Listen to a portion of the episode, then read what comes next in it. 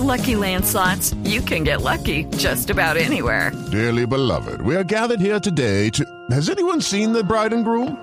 Sorry, sorry, we're here. We were getting lucky in the limo and we lost track of time. No, Lucky Land Casino, with cash prizes that add up quicker than a guest registry. In that case, I pronounce you lucky. Play for free at LuckyLandSlots.com. Daily bonuses are waiting. No purchase necessary. Void were prohibited by law. 18 plus. Terms and conditions apply. See website for details. Le voy a hacer una pregunta, senador, y perdón que lo que le corte en su, su reflexión sobre el tema del debate y digamos del, del el ánimo político, el de debatir este tipo de temas. ¿Usted tiene alguna animadversión personal hacia el senador Uribe? No, yo no, no, no, ese no es el Y se lo pregunto porque en redes sociales muchos de nuestros oyentes decían, oiga, ¿qué tal la bronca de este señor al expresidente? ¿Por qué insiste en el expresidente? ¿Hay algo, hay algo más allá No, de- del tema mi- político? Mi, verdadera, digamos, mi verdadera forma de percibir a Álvaro Uribe está relacionada con una eh, concepción política. Eso es lo que a veces no se entiende muy bien. Alguien decía que estos son hijos de... De- eh, de- son, ambos son hijos de, la- de víctimas y son víctimas uno de la violencia. guerrilla, el otro.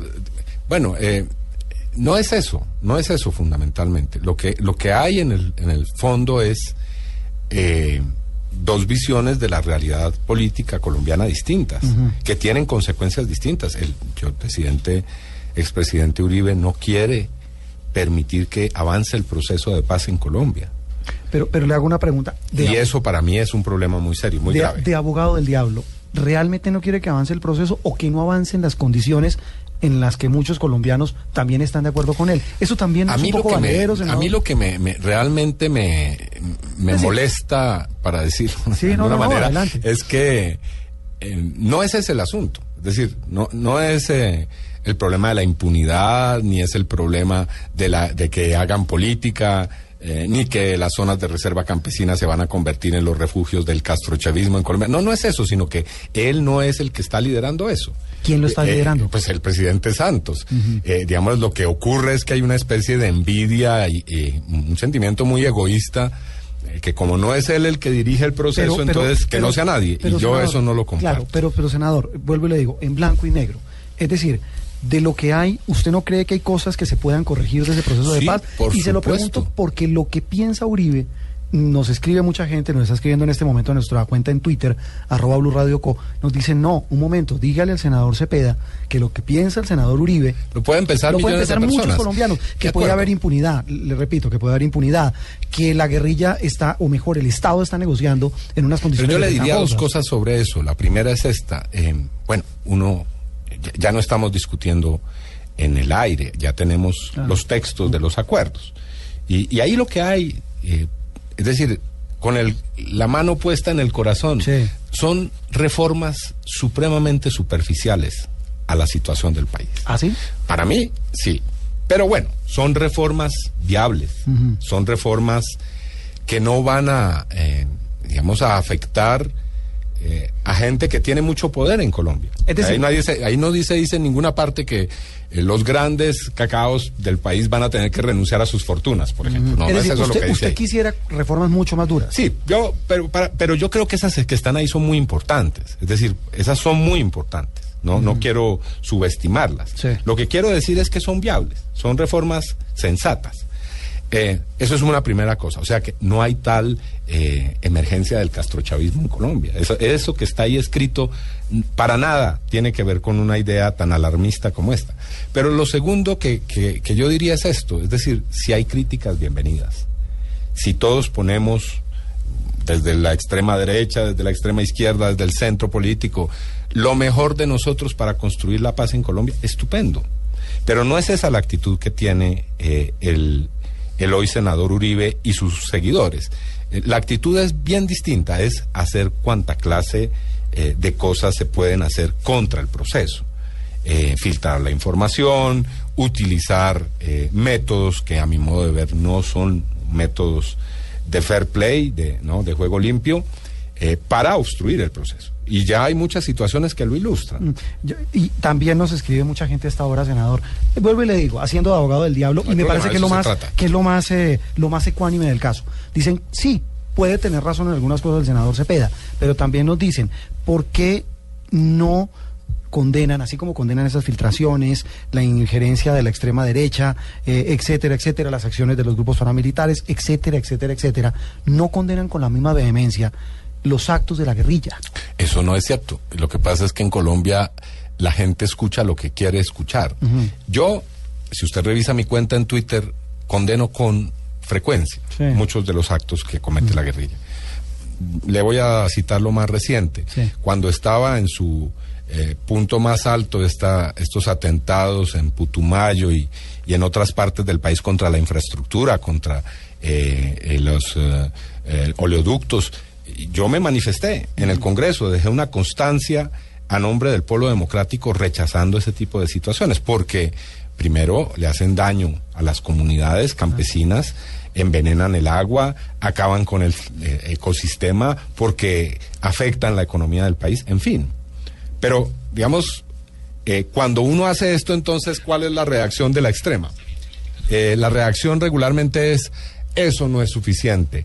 O eso es simplemente una actitud hipócrita porque en realidad son amigos de las FARC. Así como dice, Entonces, palo porque bogas y palo porque no bogas. Exactamente, es muy difícil aquí eh, hacer que se entienda que nosotros lo que queremos es realmente que se acabe la guerra y que, bueno, en esas condiciones construyamos un país distinto. Bueno, vamos a ver eh, si es en democracia quién logra tener el gobierno y, abrirle paso al modelo y al programa político que, quiera. Mm. Senador, eh, eh, estamos hablando hoy en Mesa Blue con el senador Iván Cepeda Castro. Repetimos, un personaje que genera odios, simpatías, críticas, es decir, medias tintas, no. ¿Cómo le ha Pero cambiado- también afecto. También afecto, sí, claro, no, seguramente sí. No, no, no, no. De acuerdo. Tienes, no, no, de hecho, estoy, estoy eh, revisando el récord de, de- de la vida y del trabajo del senador Cepeda, y hay que decirlo, ha sido dos años seguidos declarado eh, en la encuesta de líderes de opinión de cifras y conceptos como el mejor integrante de la Cámara de Representantes. ¿Y cuántos votos obtuvo en las pasadas elecciones? 84 mil. Sí, que es una de las eh, buenas elecciones, de las buenas votaciones del polo democrático. ¿Cómo le ha cambiado la vida a Iván Cepeda estas luchas?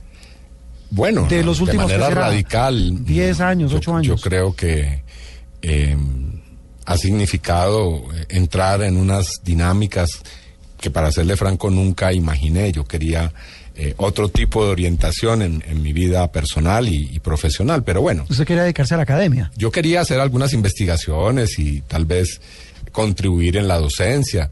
eh, pero bueno, no, no estoy arrepentido de lo que hago. Me gusta, me apasiona, lo hago con mucha eh, seriedad, creo yo. Y, y bueno, me, me parece eh, que es realmente eh, una fortuna poder estar en un Congreso que tiene tareas tan eh, serias que abordar, ¿no? Sí. como las que tiene hoy. Bueno, eh, ¿cómo es una jornada del senador Iván Cepeda? Eh, muy intensa, hay, hay muchas...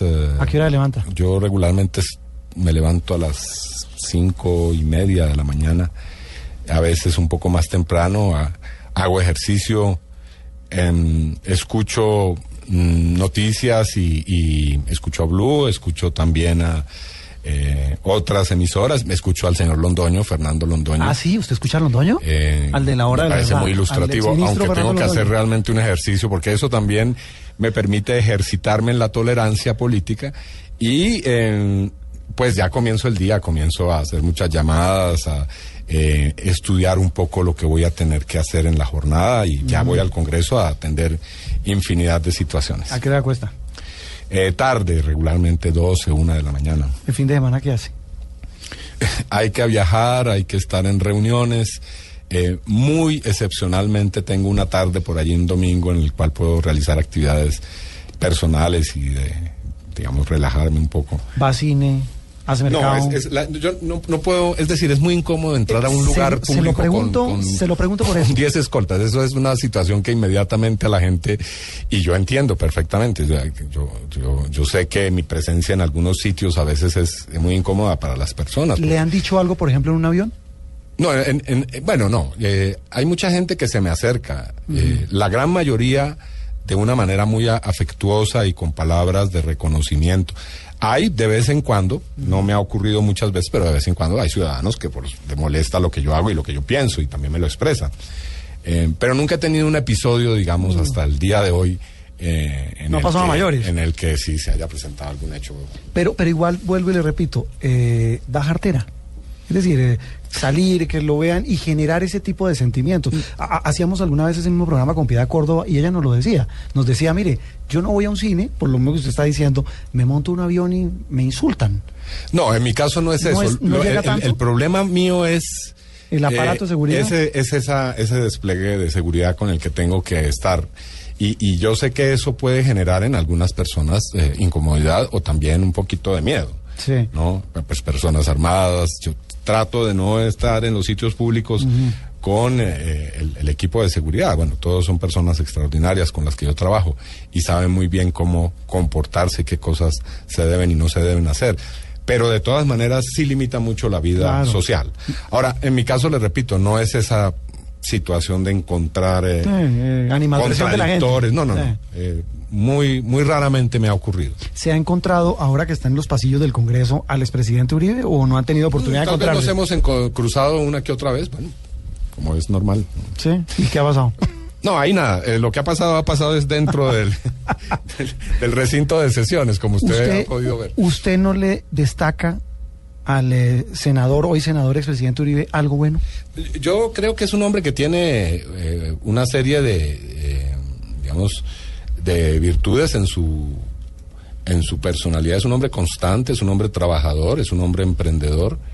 Eh, lastimosamente yo creo que esas virtudes que le harían tanto bien al país han sido enfocadas a eh, asuntos y a proyectos y a programas que, a mi modo de ver tienen un carácter muy antidemocrático y, y- y- y le, hace- le han hecho daño a Colombia, esa es mi convicción. Pues senador, estamos hoy en Mesa Blue con el senador Iván Cepeda Castro. Vamos a hacer una pequeña pausa. Después vamos a hablar otra vez de política, inevitablemente. De para dónde cree usted que va el país, qué va a pasar con el proceso de paz, pero también vamos a hablar de sus gustos musicales. Ok, perfecto. Una pequeña pausa, ya regresamos en Mesa Blue. Ya regresamos con Iván Cepeda en Mesa Blue.